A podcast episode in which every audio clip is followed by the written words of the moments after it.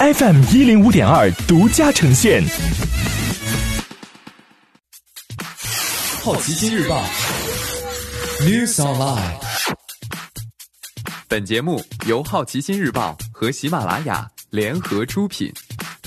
今天涉及到的关键词有美股、民航业、特斯拉、微软、Facebook、东阿阿胶。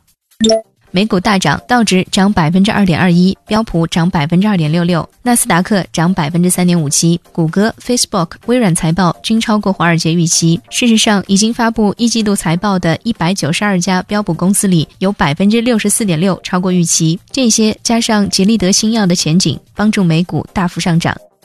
民航业的衰退波及到飞机和发动机的制造商，波音宣布将破产并裁员一点六万人，占比百分之十；空客将减产三分之一。两家公司手里积累了大约价值一点三万亿美元的待执行订单，已经陆续有航空公司和租赁公司要求取消或者推迟赴约。发动机制造商通用电气也遇到麻烦，他们已经裁员了百分之十的员工，计划再裁几千人。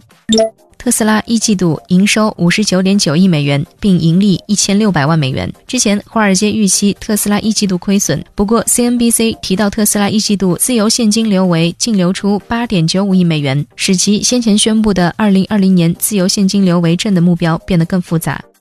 今天你不能错过的其他新闻有：微软一季度营收轻松超出华尔街预期。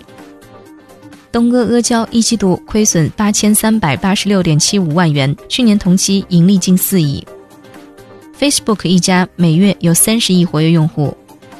中国三大航空公司亏损一百四十亿元，在政府补贴之后。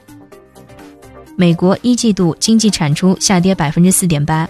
以上就是今天好奇心日报 New Sunlight 的全部内容，也欢迎你把刚才的收获告诉周围的朋友。好奇心日报 App 高颜值新闻媒体。